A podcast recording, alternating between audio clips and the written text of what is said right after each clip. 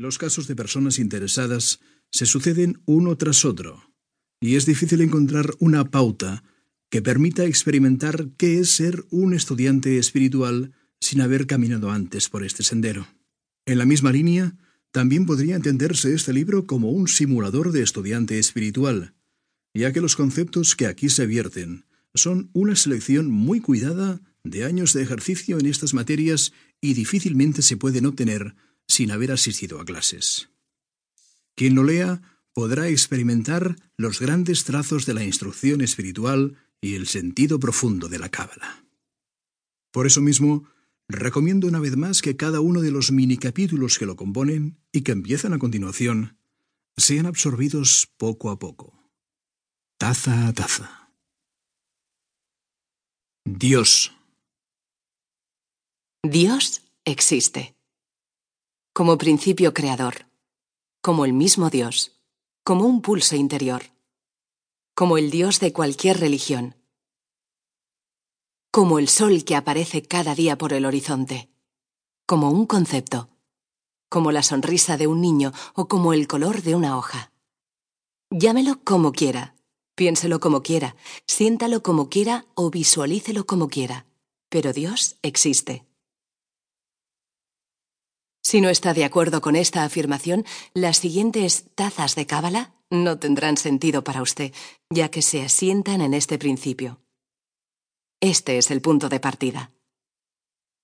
Si usted ya tiene asumido este principio, deleítese con la realidad que le rodea y esfuércese por observar en cada cosa, grande o pequeña, la belleza de la expresión divina.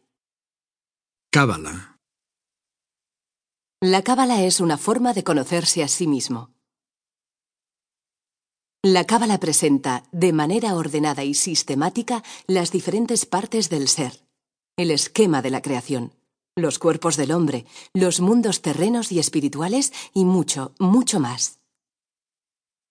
Otra forma de decir lo mismo es, la cábala es el mapa de una ciudad, siendo la ciudad uno mismo. Con el esquema de instrucción que presenta la Cábala, todo lo que somos y experimentamos toma sentido. Y es más fácil vivir y evolucionar dentro de ese marco comprensible. Siguiendo con el ejemplo, es como si a usted le dijeran, le vamos a poner en medio de una ciudad que desconoce, y caminando por sus calles, tiene que dibujar su mapa y llegar a conocerla por sí mismo. No se trata de una tarea imposible, pero coincidirá conmigo en que es muy difícil. Tendríamos que entrar en barrios desconocidos, callejones sin salida. Nos cruzaríamos con grandes avenidas que no sabríamos ni de dónde vienen ni a dónde van. Somos la ciudad, pero no conocemos el mapa. La cábala es el mapa. A través de ese mapa podremos ver, a simple vista, cómo está estructurada la urbe. Cuál es el diseño de sus calles, cuáles son sus barrios, los buenos y los otros, y tener una idea clara de ella.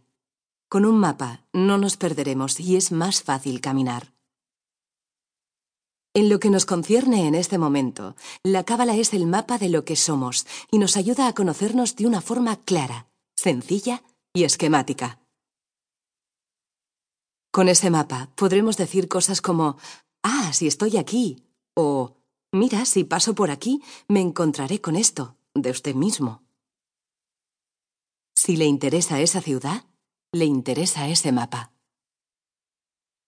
Religión, Cábala y Dios. Esta parte del libro resuelve, en un corto espacio, muchas dudas. 1. La Cábala no es una religión. 2. La religión no es Dios. Dios es realizable desde muchos caminos, siendo la religión, cualquiera que sea, uno de ellos. 3. Dios es uno. Simplemente es. 4. Las religiones son adaptaciones culturales a través de las cuales la idea de Dios es perceptible por los diferentes pueblos. 5. No hay unas religiones mejores que otras. 6. La cábala no es Dios.